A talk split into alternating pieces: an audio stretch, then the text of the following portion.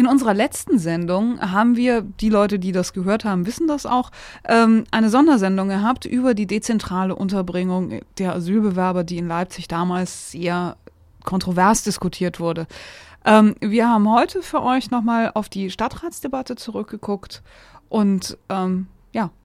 Anfang August bekamen einige Bürger in dieser Stadt überraschend Post vom Oberbürgermeister. Dem war die kontroverse Debatte um die inzwischen beschlossene dezentrale Unterbringung von Asylbewerbern offenbar gehörig in die Glieder gefahren. Vor allem die rassistischen Ressentiments, die dadurch zutage getreten waren. Daher bekamen alle 5410 Bürgerinnen und Bürger, die dem Aufruf der Initiative Menschenwürdig gefolgt waren und das Konzept der Stadtverwaltung mit ihrer Unterschrift unterstützt hatten, ein Dankesschreiben ihres Stadtoberhauptes. Maschinell unterschrieben, aber immerhin. In dem Brief schreibt Jung, über das Konzept wurde in den vergangenen Wochen in unserer Stadt viel diskutiert. Zahlreiche Bürger haben Bedenken geäußert oder ihre ablehnende Haltung zu dem Konzept deutlich gemacht.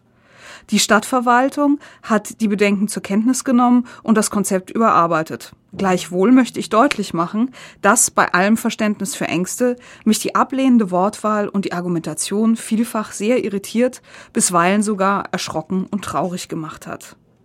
Sie haben sich mit Ihrer Unterschrift deutlich für das von uns vorgeschlagene dezentrale Wohnkonzept ausgesprochen. Dafür möchte ich Ihnen ausdrücklich danken. Es war vor dem Hintergrund dieser wochenlangen Diskussion wohltuend, mit der Liste der 5410 Unterschriften ein solch deutliches Votum in, in den Händen zu halten. Zitat Ende. Trotz aller Kontroverse hat der Stadtrat am 18. Juli mit großer Mehrheit das leicht modifizierte Konzept beschlossen. Auf eine zweite Massenunterkunft in Grünau mit 180 Plätzen wurde verzichtet. Die umstrittenen Standorte Portitz und Wahn von 50 bzw. 75 auf jeweils 35 Plätze reduziert. Dafür sollen in einer alten Psychiatrie in der Riebeckstraße 63 Plätze für 115 Asylbewerber neu entstehen. Allerdings fehlen damit im Vergleich zum ursprünglichen Konzept noch 114 Plätze, die die Stadtverwaltung nun noch suchen möchte. Dem Beschluss vorangegangen war jedoch eine Debatte, in der die Stadträte die Diskussion in der Stadtgesellschaft Revue passieren lassen. Doch zuerst schilderte Sozialbürgermeister Fabian die Idee hinter der Vorlage. Wir wollen für das gemeinschaftliche Wohnen von Flüchtlingen Wohnhäuser mit nach Möglichkeit nicht mehr als 50 Plätzen bereitstellen, über die Stadt verteilt. Wir wollen flächendeckend eine soziale Betreuung in den Gemeinschaftsunterkünften sichern. Wir wollen für Flüchtlinge mit erhöhtem Betreuungsbedarf ergänzende Angebote schaffen. Wir wollen die dezentrale Unterbringung in Einzelwohnungen fördern.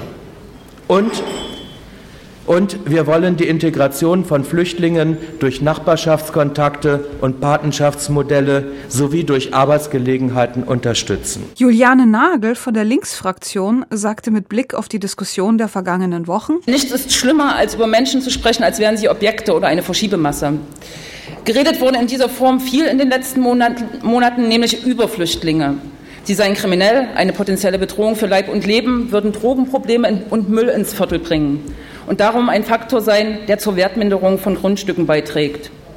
Einige, die solche entwürdigenden Argumente vorbrachten, haben sich auf Debatten eingelassen und ihre Aussagen überdacht. Andere, über 5400 Menschen, haben Partei für Flüchtlinge ergriffen. Zu viele, unverbesserliche jedoch, haben weiterhin, und ich nenne sie auch hier und jetzt und heute und weiterhin, rassistische Stereotype über Menschen, die nach Deutschland fliehen mussten, auf die Spitze getrieben. Ja, bei der Kommunikation des Vorhabens, Wohnhäuser für jeweils kleine Gruppen von Asylsuchenden in verschiedenen Wohngebieten dieser Stadt zu errichten, gab es Defizite. Doch genau dies, davon bin ich inzwischen, nach dem, was ich gehört und gesehen habe, zutiefst überzeugt, ist nicht der Motor des Engagements so vieler, die sich in den letzten Wochen lauthals echauffiert zu Wort gemeldet haben. Sie sparte aber auch nicht mit Kritik am Asylbewerberleistungsgesetz, in dem der Bund den Umgang mit Flüchtlingen regelt. Das Asylbewerberleistungsgesetz ist das zentrale Instrument, um die Menschen, die aus ganz verschiedenen existenziellen Gründen nach Deutschland fliehen, zu deklassieren, an den Rand der Gesellschaft zu drängen und ruhig zu stellen, bis sie, und das betrifft die überwiegende Mehrheit derer, die einen Asylantrag stellen, Deutschland wieder verlassen müssen. Das Gesetz ist Resultat des sogenannten Asylkompromisses von 1992, mit dem das Grundrecht auf Asyl de facto abgeschafft wurde. Christopher Zenker von der SPD betonte, man müsse zwar die Ängste der Bürger ernst nehmen, aber Rassismus entgegentreten. Selbstverständlich, das geht auch aus den Argumenten, die ich bereits hervorgebracht habe, hervor haben wir die Briefe gelesen, auch wenn wir viele noch nicht beantworten konnten. Die darin geäußerten Sorgen und Ängste haben wir sehr wohl ernst genommen. Daher auch der Änderungsantrag. Dennoch, rassistischen Tendenzen erteilen wir eine ganz klare Absage. Und so ehrlich müssen auch wir hier im Stadtrat sein, auch diese gab es.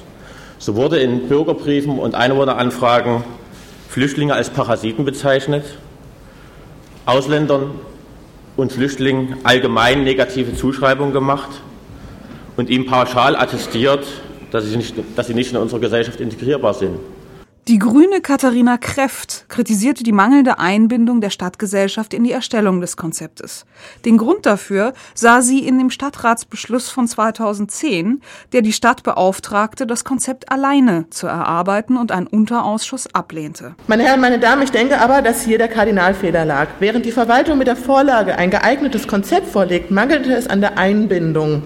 Viele Reaktionen hätte man vorher durch behutsame Vorstellungen eines immer größer werdenden Kreises abrufen und entsprechend würdigen können. Insbesondere, finde ich, hätten die Stadtbezirksbeiräte zwingend eingebunden werden müssen. Sie fand außerdem klare Worte für das Verhalten des CDU-Stadtrates und Landtagsabgeordneten Wolf-Dietrich Rost, der für seinen Wahlkreis eine Bürgerveranstaltung organisiert und diese auch moderiert hatte. Ich verurteile ihre Moderation als heuchlerisch und auch als gefährlich. Statt die Sorgen der Bürger und Bürgerinnen wirklich ernst zu nehmen und zu entkräften, haben sie eine Kampagne initiiert und aufgewiegelt. Das, Herr Rost, ziemt sich für eine demokratische Volkspartei nicht. Wolf-Dietrich Rost hingegen verteidigte sich und hat auch insgesamt die Debatte ganz anders wahrgenommen als der Rest der Stadträte. Es ist ein Kommunikationsproblem gewesen, was zu dieser Aufregung und zu dieser heftigen Diskussion geführt hat. Die Verwaltung ist mit diesem brisanten Thema, und es ist ein brisantes Thema, nicht sensibel genug umgegangen. Die Kommunikation, die Information in die Öffentlichkeit war katastrophal gewesen. Und es ist ein Zeichen dafür gewesen, dass eine Bürgerschaft sich aufgemacht hat, dass sich Bürgerinitiativen gegründet haben, die sich dieser Thematik angenommen haben. Und in der Veranstaltung, die Sie zitieren, war eine sehr kontroverse Diskussion. Das ist richtig. Es war eine sehr kontroverse Diskussion, aber auf der anderen Seite auch eine sehr konstruktive gewesen. Dass dieses Engagement sich darauf beschränkte, eine Unterbringung von Flüchtlingen im eigenen Wohnumfeld zu verhindern und von rassistischen Argumentationsmustern bestimmt war, unterschlägt Rost. Klar, dass sich bei diesem Thema auch die beiden fraktionslosen Stadträte zu Wort meldeten, doch deren Ausführungen waren derart wirr und hasserfüllt, dass sie an dieser Stelle nicht weiter behandelt werden sollen. Durchaus bemerkenswert war hingegen die Rede der Vorsitzenden des Migrantenbeirates, Frau Zunika, ähm, einige Mitglieder unseres Beirats waren selbst Flüchtlinge und haben selbst in Sammelunterkünften gelebt. Wir wissen, was es heißt, fern von Heimat, Familie und Angehörigen zu sein und nicht zu wissen, ob und wann es ein Wiedersehen geben wird. Wir kennen die Lebenssituation in solchen Unterkünften. Deshalb begrüßen wir die in dem neuen Konzept enthaltenen Ansätze für ein besseres Wohnen für Flüchtlinge und sehen es als einen Fortschritt im Vergleich zu früheren Lösungen in der Stadt Leipzig. Die Unterbringung in kleineren Wohneinheiten statt in großen Heimen bedeutet ein menschenwürdigeres Wohnen. Sie forderte darüber hinaus den Ansatz von qualifizierten Sprach- und Kulturmittlern und? Äh, Im zweiten Antrag geht es darum, dass die eigenen Flüchtlinge in geeigneter Form informiert werden, sie so die Möglichkeit haben, sich im Prozess mit zu beteiligen. Dies sollte bei den Schritten der Umsetzung des Konzeptes integriert werden und in Asylsuchenden Gestaltungsmöglichkeiten über das eigene Leben eingeräumt werden. Nach der Debatte sprach sich am Ende eine klare Mehrheit der Stadträte für das Konzept aus. Auch die Ergänzungsanträge des Migrantenbeirates fanden Zustimmung. Zurück ins Heute und zum Dankeschreiben des OBM. Jungs Brief als reinen Wahlkampf abzutun, immerhin wird im Januar der OBM gewählt, ist doch etwas zynisch.